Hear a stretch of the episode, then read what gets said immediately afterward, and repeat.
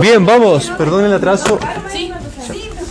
Perdón el atraso. eh, me estaban preguntando algo de fármaco que tenemos certamen hoy día. Veamos.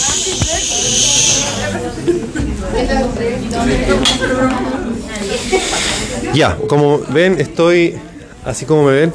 Así que avisen cualquier cosa. Porque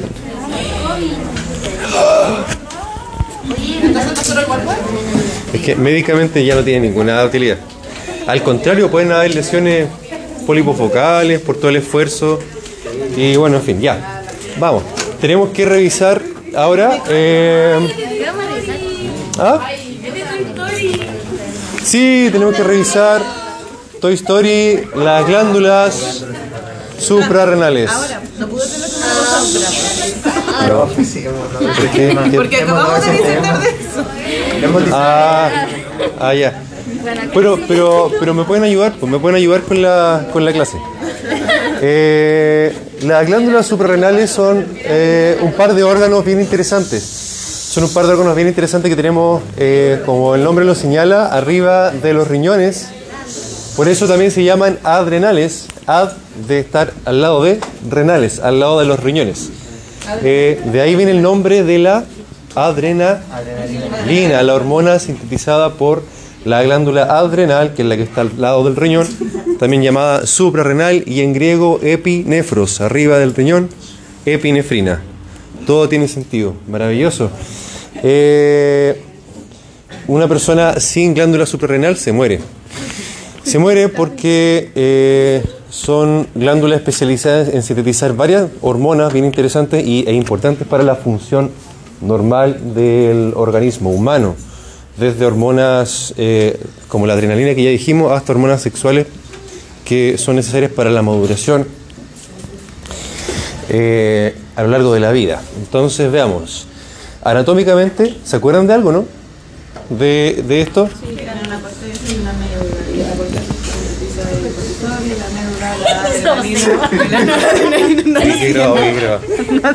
Dígalo. Ya se lo dije. Activa el motor. Ya, dos glándulas suprarrenales, ¿cierto? Cada una compuesta de una corteza, que es más o menos el 80-90% de la glándula, y una médula, que es un poquito menos, 10 a 20% de la glándula. Eh, para que nos eh, ubiquemos temporoespacialmente, ¿cierto? Ahí están los riñones y arriba está como un gorrito de los riñones la médula suprarrenal que tiene en su inmensa mayoría corteza, la zona que está ahí en naranjo y un poco menos de médula. Eh, vamos a ir viendo qué hace cada cual.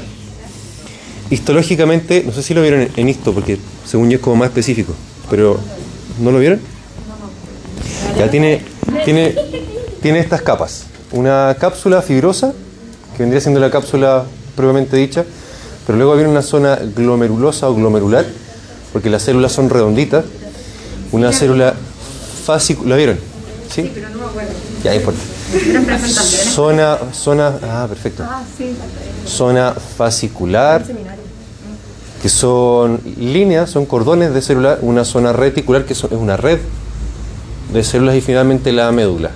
Acá la gracia es acordarse qué se sintetiza en qué sección de la glándula suprarrenal. Eso es como lo, lo preguntable.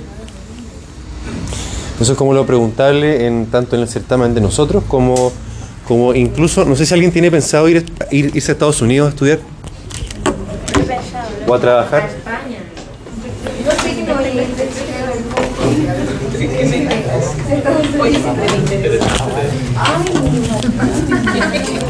Ah, ¿cómo dijo? Ya, ¿por qué se lo, por qué se lo digo? Porque el porque eh, hay unos en Estados Unidos hay unos exámenes de ingreso para, para las carreras de la salud eh, que son súper, súper densos, súper difíciles. Eh, y preguntan así a nivel histológico, a nivel fisiológico, casi que a nivel médico. Yo he escuchado de los, de los conocidos que se han ido a Estados Unidos. Entonces, to- todas estas cositas que pueden ser medio, medio súper estrumbirómbica y medio pirulín pirulaza, así raro, igual hay que tenerlos como presentes. O no se trata solamente de pasar la materia y olvidarse, sino que de verdad como tratar de, ir consolidándolo. Vamos viendo, entonces, cápsula fibrosa arriba y abajo está la zona glomerulosa donde se sintetizan la aldosterona, una hormona que hace qué cosa? ¿Quién lo recuerda? En la, la otra, la DH es una. La vasopresina es la DH. La aldosterona, algo tenía que ver con. Por ahí sí. Más bien dicho, el sodio, más bien dicho, el sodio, la presión arterial. eh, pero está bien que lo recuerden junto con el sodio, con el agua, con la ADH, ¿está? porque son, en el fondo están relacionadas. Y la corticosterona. ¿Ah? Y la. mm, Sí, sí. Vamos, a verlo en una clase aparte. Eh, luego viene la zona fascicular, donde se sintetizan los glucocorticoides propiamente dichas. Eh, pucha, está, mal el formato. No, perdón, ¿qué dije yo? Glucocorticoides, nada que ver. Fundamentalmente andrógenos, andrógenos, andrógenos que son necesarios para, eh, durante la madurez, eh, el desarrollo de las glándulas sudoríparas. Se han fijado que llega un momento en la vida donde las niñas, los niños que van creciendo tienen olor en la axila. Sí, eso es normal, eso es natural. Eso es natural. Olor, olor, olor. Eso es natural, eso es normal, eso es ocasionado por la síntesis de andrógenos, es decir, hormonas sexuales masculinas, que son sintetizadas por la glándula suprarrenal. Eh, hormonas que eh, tienen hombres y mujeres también, pero que funcionan distintos. Eso es lo que finalmente hace la diferencia a nivel del sexo. Y finalmente la médula es un, un tejido súper interesante donde se sintetiza la adrenalina. Forma parte del sistema nervioso simpático. El sistema nervioso simpático, ¿se acuerdan de ese? Que se activaba cuando, como respuesta al estrés. Lo primero cuando hay una inflamación, cuando hay una injuria, ¿cierto? Eh, que funcionaba con qué neurotransmisor? ¿Ah? No, nada que ver. Neurotransmisor, neurotransmisor. El otro. El otro. La.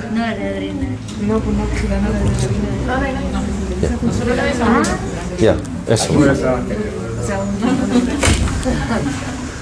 Bien, entonces eso a modo de resumen.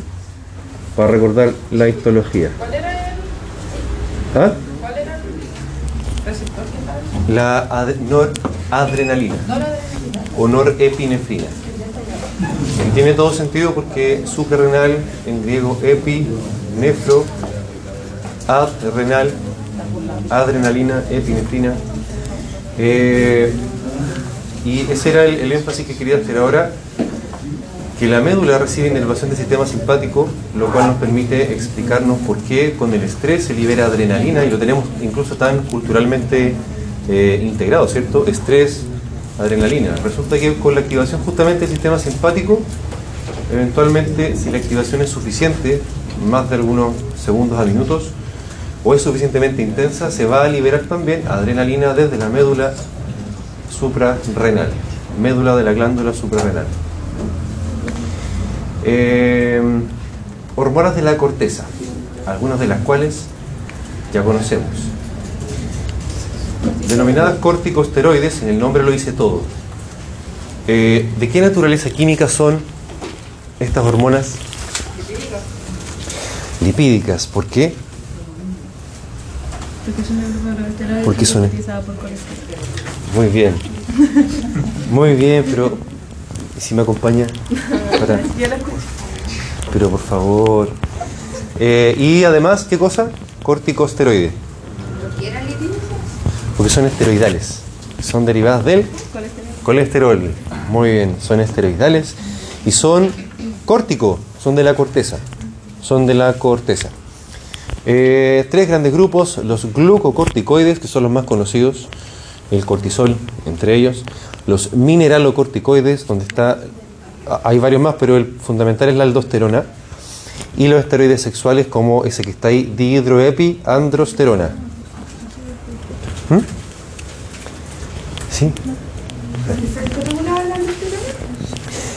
¿Qué regulaba la, La aldosterona, tengo la boca seca.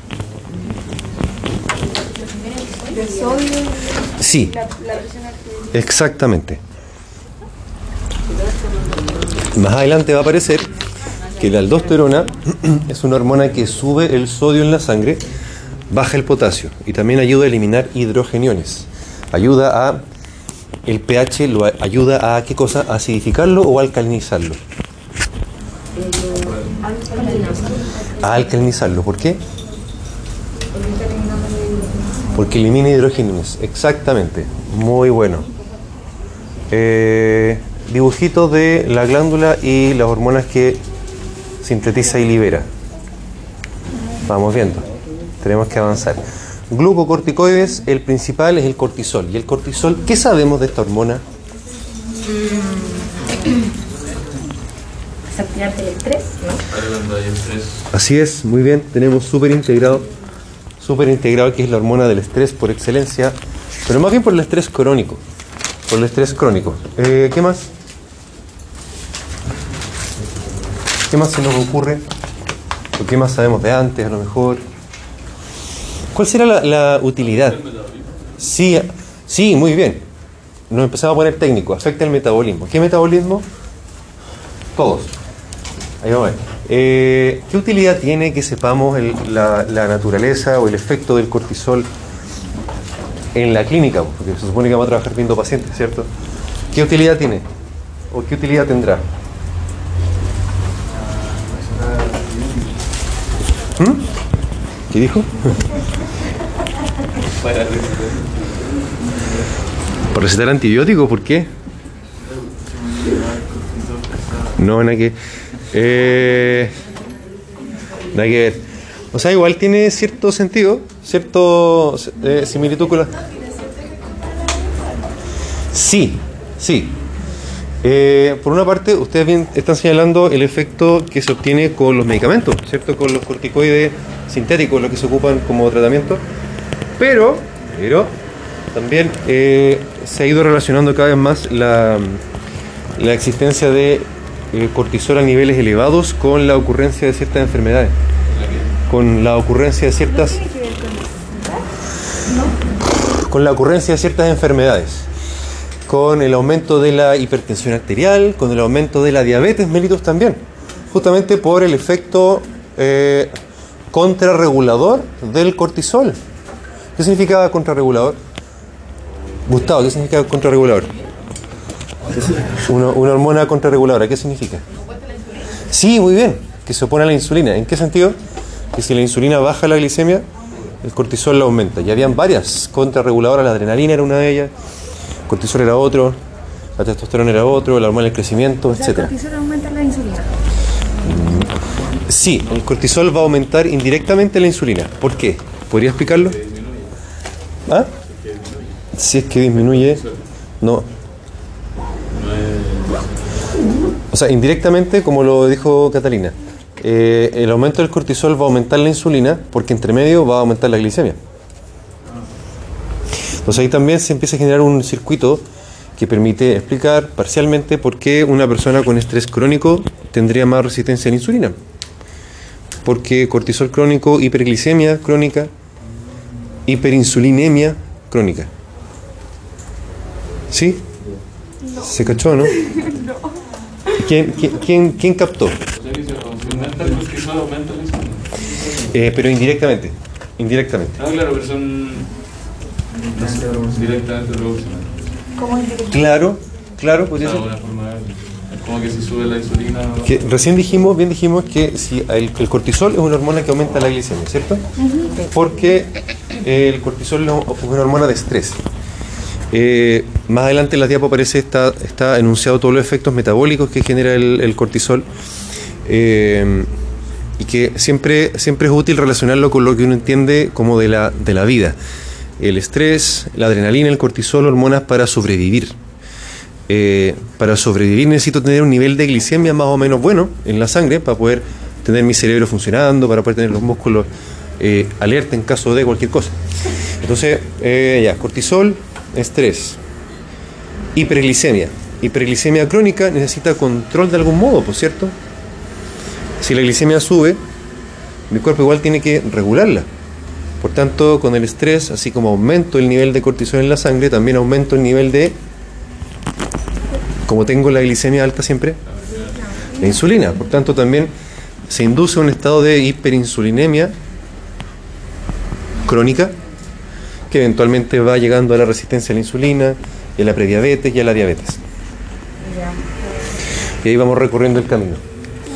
Eh, ¿Qué dice ahí? Dice eh, sintetizados casi exclusivamente por las células de la zona fascicular de la glándula suprarrenal, que están en la cápsula de la glándula, eh, concentraciones bien chiquititas que varían a lo largo del día y en situaciones de estrés pueden llegar hasta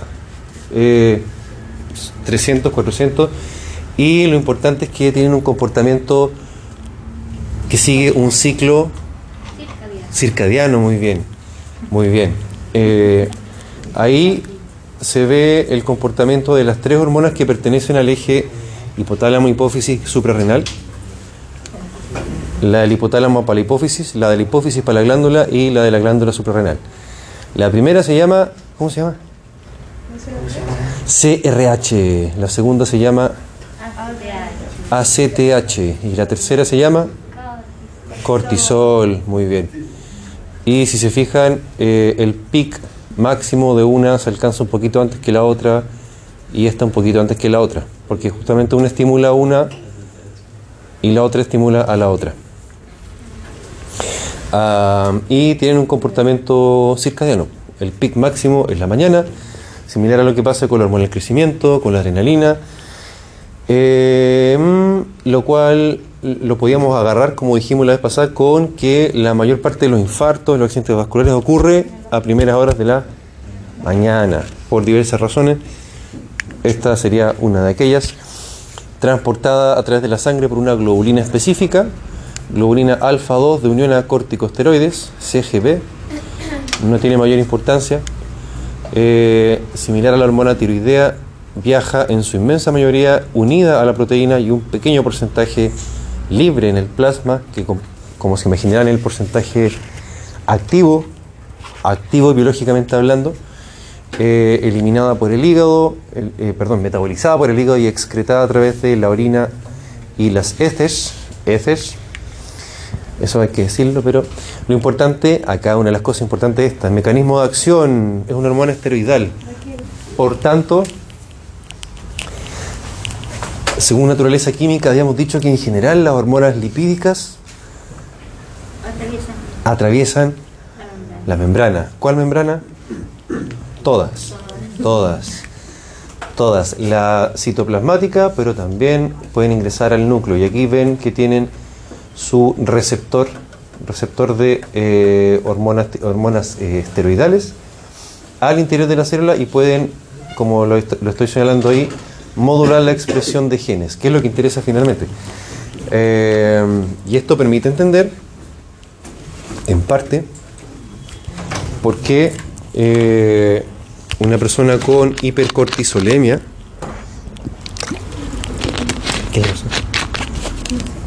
Una persona con hipercortisolemia eh, sufre los cambios que vamos a señalar inmediatamente.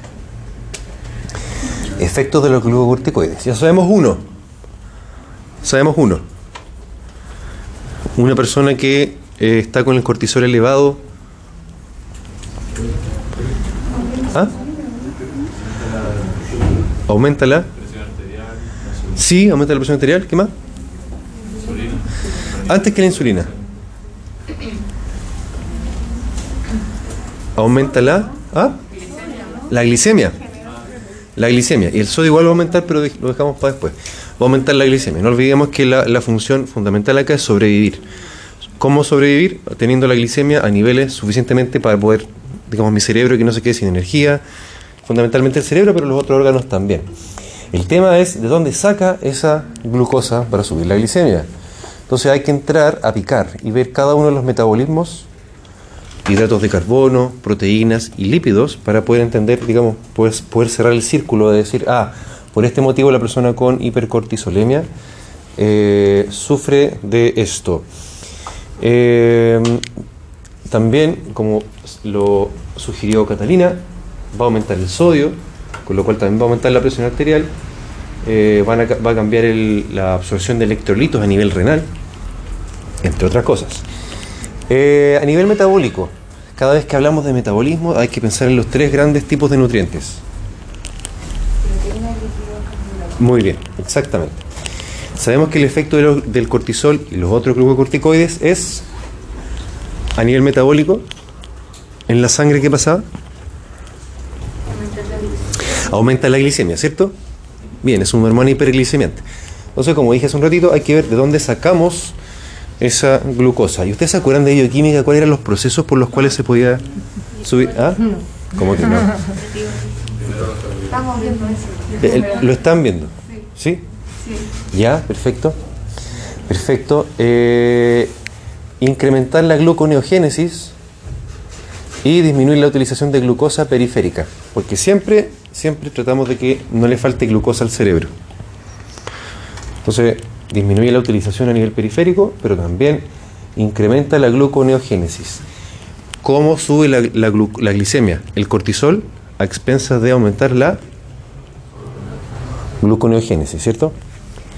Si aumenta la gluconeogénesis, tengo que sacar sustrato de alguna parte. ¿De dónde voy a sacar sustrato para gluconeogénesis? ¿De los carbohidratos? De los lípidos y de las proteínas, porque gluconeogénesis. Entonces transformo algo más en glucosa. No. Y ahí viene el problema. Ahí viene justamente el problema. Porque una, bueno, una de las razones eh, por las cuales tenemos asociado que los corticoides son malos, entre comillas, malos en forma crónica, es justamente que eh, lo asociamos con la pérdida de masa muscular. Porque justamente son hormonas eh, gluconeogénicas. Eh, es una hormona gluconeogénica que saca proteínas del músculo y de los huesos y de donde sea para poder aumentar el nivel de glucosa sanguíneo. Cosa que sucede en qué órgano? La gluconeogénesis en el hígado, muy bien. Eh, Martín, ¿qué quería preguntar? Lo, que te dijo la gluconeogénesis igual puede ser de carbohidratos. Porque uno primero cataboliza los carbohidratos, después se forma. Mm, no. No, en ese caso habría que pensar en sacar del glucógeno la glucosa. Y en ese caso no es gluconeogénesis, es glucólisis. Y esto es gluconeogénesis, o sea, transformar lípido en glucosa y transformar proteína en glucosa. Motivo por el cual eh, sacamos proteína de donde se pueda, de los músculos fundamentalmente, que son la gran fuente de proteínas que tenemos en el cuerpo, ¿cierto? Pero también de hueso parcialmente. Y de tejido adiposo incrementa la lipólisis eh, para poder tener ácidos grasos libres en el plasma que puedan llegar al hígado y ser transformados en glucosa. Por tanto, ¿qué va a pasar si le hacemos un, examen de colesterol a una persona que está con hipercortisolemia? Va a tener. Va a tener qué cosa? No estoy mirando la, puerta. ¿Va a tener bajo qué? Perdón. Eh, puede ser. Alguien dice lo contrario. Altos niveles de triglicéridos. Alto nivel de triglicéridos. Porque Porque se está, hidrolizando los lípidos. Está rompiendo los enlaces de los triglicéridos. Exactamente, están sacando, están sacando ácidos grasos de las todos los depósitos de grasa que tenemos, con lo cual va a aumentar los triglicéridos y de paseíta, por, por seguidilla, digamos, va, va a aumentar también el colesterol, ¿cierto? Para obtener hiperglicemia. Ahora, eh, esto hay que entenderlo de que es bueno, entre comillas, a largo plazo para la supervivencia, pero también se asocia a trastornos metabólicos porque como hemos dicho hartas veces, el cuerpo humano no es perfecto y dentro de todas las múltiples fallitas que tiene, es que al responder al estrés crónico también se generan trastornos eh, más allá de todo control. Por eso ya aparece la resistencia a la insulina. De hecho, este esquemita está como eh, centrado en eso, por resistencia a la insulina, resistencia a la insulina.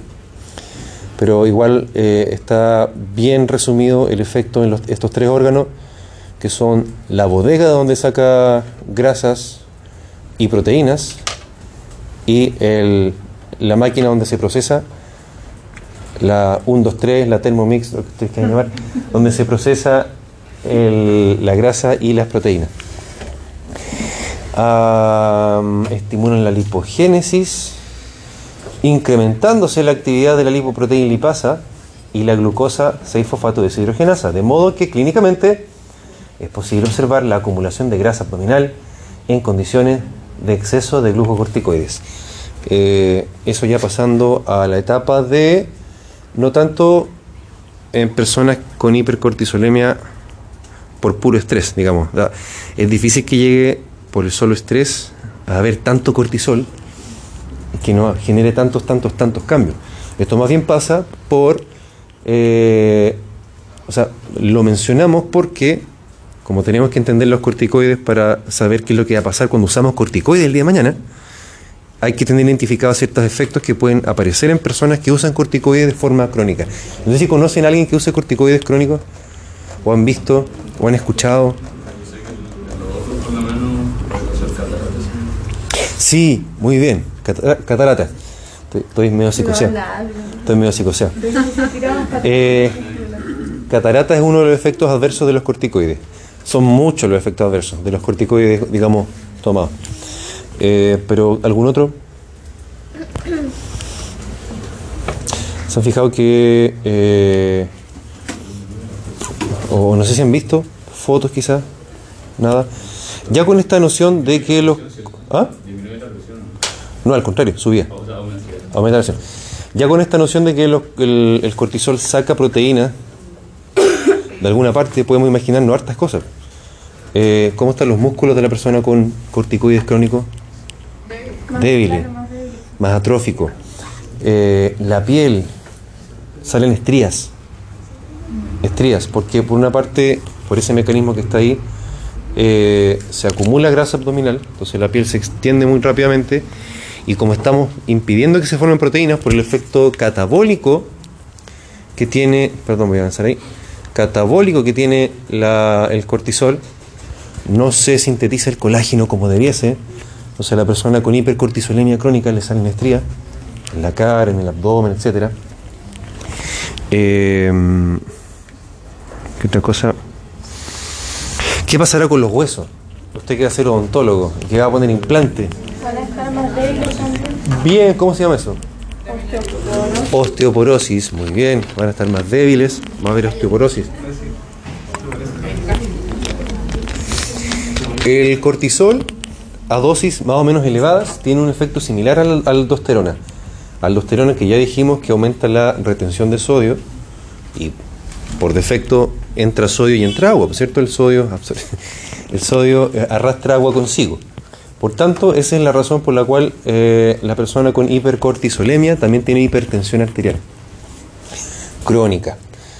Eh, efectos en otros órganos, eh, ¿qué tenía que decir acá? A nivel muscular, tanto estriado como cardíaco, mantienen la contractilidad y rendimiento, a pesar de que en exceso, ya, claro. Eh, parecido a las hormonas del sistema simpático, parecido a las hormonas del sistema simpático, eh, mantienen los músculos funcionando porque son hormonas de estrés. Entonces, interesa que nuestro músculo, nuestro corazón siga funcionando. Eh, más bonitos para, para complementar. A nivel óseo, incrementa la resorción ósea, es decir, la activación de los osteoclastos, muy bien, con la eventual disminución de la masa y eh, masa ósea y provocando osteoporosis en exceso, lo cual evidentemente en usted que va a ser odontólogo le va a interesar porque no va a poder trabajar con seguridad al menos en ese hueso. Tejido conectivo se adelgaza la piel, lo cual explica que eh, salgan estrías en todas partes. A nivel vascular mantiene la respuesta vasopresora a las catecolaminas, similar, entonces similar al sistema simpático, actúan en conjunto para que los vasos se aprieten con más fuerza y por tanto generando, ayudando a generar la hipertensión. Muy bien, a nivel renal incrementan el filtrado glomerular para que funcione más el riñón. A nivel central modulan el comportamiento y el ánimo. Estimulan el... ¿Cuáles son las catecolaminas? Adrenalina, dopamina, noradrenalina. Muy bien, esas tres. Adrenalina, Noradrenalina. y dopamina. Son hormonas que eh, son derivadas de el aminoácido la tirosina. tiro- no, mentira, no es la tirosina. ¡Eh! Me confundí yo. Ustedes saben, pues, si ustedes dicen tanto esto. De la, de la dopa. La dopa pues se transformaba en dopamina y después en noradrenalina y luego en adrenalina. Una serie de cinco. ¿Cuál es la primera? ¿Cuál es la primera? Se me olvidó ya. Se me olvidó ya. Se. Se me olvidó. Bueno, eh, de ahí lo revisamos. El cortisol, a nivel, mantenido en forma crónica a nivel mental, altera el comportamiento, altera el ánimo incluso. Eh, nos hace estar más alertas. Eh, si lo llevamos a un punto más exagerado, las personas que toman corticoides, hay gente que, no sé si lo han visto, que se, se, se agitan. En algunos casos llegan a tener alucinaciones con, con corticoides, en algunos casos. Y eh, como bien habrán escuchado por ahí, el cortisol elevado en forma crónica puede llevar a trastornos del ánimo, a la depresión. ¿Mm? En, en parte sí, en parte igual va a alterar el estado de, o sea, el ciclo de sueño y vigilia. A nivel digestivo incrementa la secreción de ácido clorhídrico y en el peor de los casos pueden llevar a úlceras por estrés, como se les llama. Eh, personas que están hospitalizadas, por ejemplo, en, estado de gravedad, clínicamente hablando, hacen úlceras digestivas y se le atribuye a la hipercortisolemia. No sería el único mecanismo, pero sería quizá el principal. Eh, como estamos enfocándonos en usar corticoides el día de mañana, hay que señalar que sí, tienen efecto antiinflamatorio, sí tienen efecto antialérgico, no sé quién lo preguntó hace un ratito, pero si bien en algunos libros dice, así que lo leen por ahí, va a decir que modulan la respuesta inflamatoria, siendo una especie de protector. De hecho, el, si se acuerdan, los macrófagos M2 tenían una relación con esto en algún punto, en inflamación, como para modular la respuesta inflamatoria. Pero en otros libros dice que no, que eso sería solamente con el uso de corticoides en dosis, digamos, terapéuticas, o sea, en dosis de tratamiento con corticoides, no a nivel fisiológico. Eh, importante acá, miren, disminuyen también la síntesis de colágeno.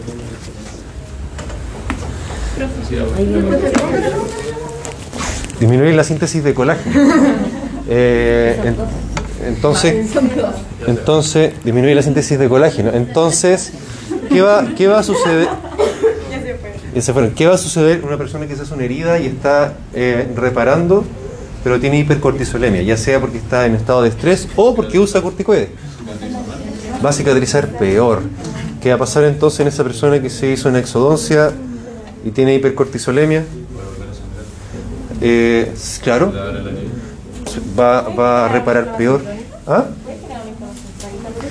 Eh, ¿Por qué cosa? Por El mismo que hace la exhaustion. así como hipercortisolemia, mala reparación, inflamación crónica. Absolutamente, porque si la herida está abierta, se va a infectar sí o sí, salvo que se tengan los cuidados, por supuesto, que es la idea, la idea que, que- que tengamos. Eh, entonces, bueno, de algún modo vamos encontrándole sentido a todo esto que hemos ido aprendiendo para que para sacarle utilidad, para entender qué es lo que está pasando. Eh, sí, por supuesto. Y más encima, a nivel celular, ¿lo puse o no lo puse? A nivel celular, sí, aquí está. A nivel celular igual impide la proliferación de granulocitos, es decir, de neutrófilos, los más importantes, basófilos y eosinófilos. Por tanto, sí, una persona con hipercortisolemia también va a tender a infectarse mucho más fácilmente, lo cual claramente no es bueno. Respuesta al estrés. Eh, por todos estos motivos, durante el estrés, gracias al hipercortisolismo, tenemos glicemia elevada, estado de alerta, nivel sanguíneo, aquí debería haber dicho eh, nivel sanguíneo de eritrocitos, porque también a nivel hematológico el cortisol va a estimular la producción, puede estimular la producción de, eri- de eritrocitos para asegurar la eh, oxigenación, pero disminuye la de granulocitos, es decir, de leucocitos. Entonces, una hipercortisolemia también nos produce, nos puede producir, nos puede producir una inmunodeficiencia celular, ¿cierto? Sí. Y eventualmente también una inmunodeficiencia humoral, porque como va a haber eh, un efecto catabólico, no se van a sintetizar las inmunoglobulinas Entonces ahí podemos entender que una persona con hipercortisolismo, porque supongamos que tiene lupus y uso de corticoides crónicos por la enfermedad autoinmune que tiene, eh, por diversos motivos tiene alto riesgo de eh, tener una inmunodeficiencia y una infección más severa. Tengo miedo de que me vean. Eh, regulación de la secreción, acá aparece el mismo esquema que ya conocemos de memoria. El eje y la retroalimentación propia de la glándula. Las tres hormonas que juegan un rol en este eje son la CRH, la ACTH y la, el, bueno, el cortisol. La primera, hormona liberadora de corticotropina.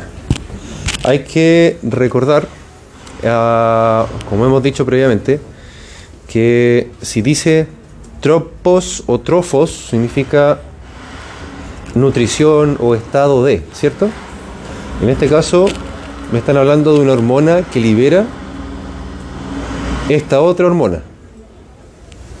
Esta otra hormona se llama también para los amigos ACTH. Esta vendría siendo la corticotropina famosa. Entonces la que está antes de esta es la que libera el hipotálamo. ¿Cierto? Sí. ¿Se entendió, no? ¿Ah? El hipotálamo libera CRH. El hipotálamo libera CRH así como liberaba la TRH y la tiroides. Sí, entonces, entonces eh, como el hipotálamo libera esta, esta hormona, la CRH, eh, provoca después eh, la liberación de, De la ACTH. AC. Muy bien. Exacto. Pero ¿en qué órgano ocurre esa liberación? ¿Cuál? La A de... O A. No, la, la CRH libera. ¿Ah? Es una muy buena pregunta. Don Francisco. Por, don Francisco. Por el. Espérenme, voy a adelantarme. Vamos a adelantar, vamos a adelantar porque esto ya lo explicamos todo. Ya lo sabemos todo. Porque hay un, un ciclo. No, hay un circuito. Igual que el circuito de la tiroides, igual que el circuito del páncreas, por ejemplo. Hay un feedback negativo. Un feedback negativo. El hipotálamo, me da miedo. El hipotálamo. Sí, ¿cierto? Ya, recreo. ¿En serio recreo? ¿Tan rápido? ¿En serio?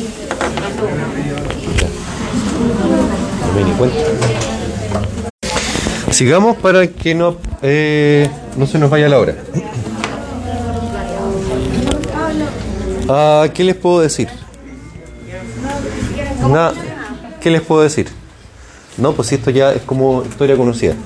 Hip- Hipotálamo, eso es lo mismo, lo mismo, lo mismo, lo mismo. Eh, avísenme. Eh, ¿Qué otra cosa? Mineralocorticoides. Aquí aparece, Ahí estaba eso. aquí aparece la diapo que me, me encantaría que se la aprendieran así de memoria. Fotográficamente, fotográficamente. Eh, la aldosterona, el efecto que tiene es, como está ahí destacado en colores, hipernatremiante, o sea, sube el sodio, eh, hipocalemiante, o sea, baja el potasio, y eh, alcalinizante, o sea, que eh, estimula la eliminación de hidrogeniones a nivel tubular renal. O sea que la aldosterona igual participa cuando hay un trastorno eh, ácido-base en la sangre. ¿En cuál? ¿En cuál? ¿Cuál trastorno ácido-base de la sangre ha- hace que se estimule la liberación de aldosterona? Si pensamos un organismo sano, que se regula. Eh, parte por ahí, la acidosis, exactamente.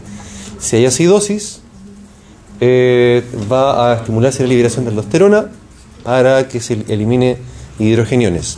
De pasadita va a haber hipernatremia e hipocalemia. Eh, al revés, si tenemos una persona que está sufriendo un estado de hiponatremia, entre otras cosas, su organismo va a liberar aldosterona para poder, ¿cierto?, compensar la hiponatremia, va a aumentar el sodio en la sangre y de pasada, como efecto secundario, va a bajar el potasio y va a eliminar más hidrogeniones. Por tanto, el, pH se va a alcalinizar. Muy bien, bien, muy bien. Eh, depende fundamentalmente de la CTH en pequeña porción, como lo dijimos hace un ratito. Eh, la concentración de potasio, el potasio en sangre es un cuento aparte, porque eh, la hipercalemia puede producir un paro cardíaco eh, fácilmente. Digamos, el potasio debe ser regulado con mucha más fineza en nuestro cuerpo por el riesgo de, problemas a nivel cardíaco, arritmia a nivel cardíaco. Y participa en la regulación de la aldosterona, dígame, ¿Eso es la hipocalemia? la hiper- hipercalemia. Cuando el sodio, el, perdón, el potasio sube, pueden pasar problemas a nivel cardíaco. Y eso es bueno que lo vayan recordando desde ya, porque hay que tenerlo en mente cuando uno tiene un paciente en urgencia o un- una persona que usa muchos medicamentos que van cambiando las concentraciones de sodio y potasio en la sangre, como los diuréticos, por ejemplo. Entonces, de más que van a recibir pacientes, o de más que conocen gente hoy en día que usa diuréticos, hidroclorotiazida, furosemida, ¿les suena eso? ¿Les suenan esas cosas? Y a todas esas cosas pueden... El puro semilla, puro semilla que creo que eh, lo dan a las personas que son alcohólicas. Sí, sí, personas con cirrosis hepática se ocupa porque se hinchan con mucho líquido todo su cuerpo. Ahí van a botar el líquido. ¿Ah? Sí, exactamente. Entonces hay que tener esta noción de potasio en la sangre, si no se maneja bien puede ser peligroso, y el que puede meter las patas puede ser usted, en fin. ¿Ah? No, por eso si alguien hace fisicoculturismo, no se tomen la furosemida antes de subir a, a la exposición. ¿Ah? Y tampoco, y si se quieren meter en el vestido, tampoco se tomen furosemida antes de ponérselo porque a lo mejor les va a entrar más fácil, pero se pueden ir de ir a piso. Cosas que se hacen. Cosas que se hacen, se los comento eh, anecdóticamente, no como una recomendación. Eh, esteroides sexuales eh, son, ahí está lo que preguntaba Sofía, fundamentalmente la deshidroepiandrosterona y algunas cantidades pequeñas de estrógenos y progesterona. Ah, y son este, la, el DEA, el andrógeno suprarrenal, el responsable de que uno se pegue en parte el estirón y la aparición del olor axilar en la pubertad. Ah, quiero señalar las alteraciones de las hormonas suprarrenales, ¿cómo se llaman? Como todo en la vida, si hay aumento hay exceso o hay déficit. ¿Cierto? Si están funcionando en exceso las, las glándulas suprarrenales o si están funcionando en déficit. Entonces, problemas de hiperactividad de la glándula suprarrenal, del cortisol o de la aldosterona, y problemas de hipoactividad de la glándula suprarrenal, del cortisol y eh, hiperplasia congénita tiene que ver con las eh, los esteroides sexuales de la glándula suprarrenal, no de la aldosterona. Entonces, la hipercortisolemia, eh, la verdad es que tiene varias manifestaciones, pero bien a grandes rasgos, desde el punto de vista clínico, lo que nos interesa es esta cosa que se llama síndrome de Cushing. Síndrome de Cushing, que corresponde a un aumento de la secreción de, de cortisol en la sangre, donde la persona sufre todo eso que se ve ahí. Si ustedes se fijan, esta niña tiene, bueno, tiene obesidad, tiene lo que se, se llama en los libros cara de luna, la cara completamente redonda por incluso mejilla y cuello, por acumulación de grasa en el centro. También si ustedes se fijan tiene estrías, se alcanza a ver que tiene estrías en la cara y en la cara anterior del tórax. Estrías y también eh, se le llaman telangiectasias a las cabecitas de vena. A la- a las- se llaman telangiectasias. Telangiectasias, cabecitas de vena o ¿cómo se llaman cuando son... eh, no son cabecitas de vena, sino que... eh, capilares dilatados, capilares muy dilatados. Ah, fíjense que la obesidad que induce el hipercortisole- el- la hipercortisolemia es tal que hasta se acumula lo que le llaman en inglés buffalo hump. la eh, ¿cómo se llama? La joroba, joroba de búfalo, búfalo ham. Eh, en buen chileno se dice que el síndrome de Cushing es un provoca el mal del tordo. El mal del tordo, ¿lo conocen? Las piernas flacas y em, gordo. Así, así el lenguaje coloquial, digamos. Porque efectivamente a nivel periférico se pierde masa muscular y al centro, al centro se gana mucha masa grasa.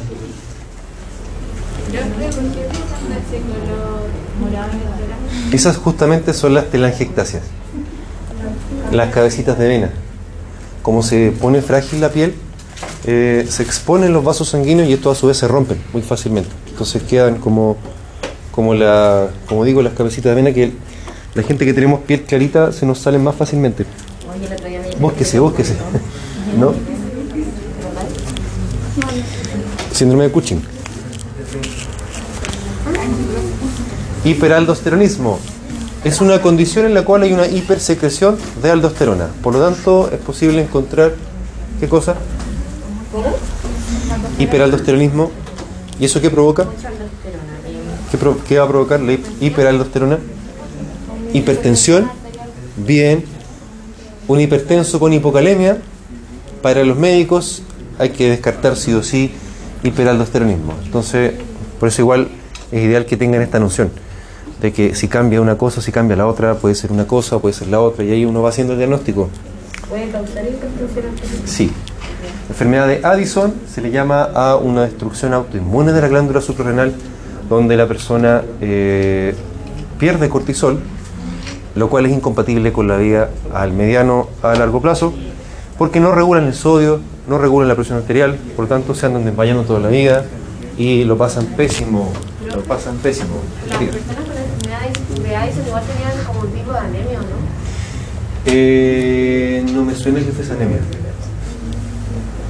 Es que creo que Pero- estaban las pero se pierde, se pierde el estímulo eritropoyético parcial del cortisol, que igual tiene.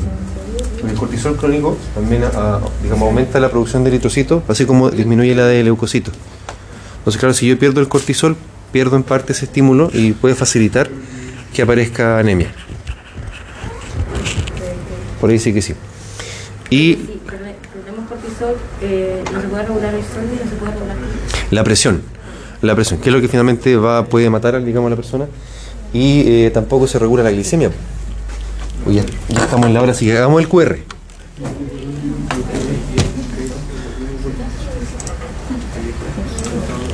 Voy a apagar esta cosa.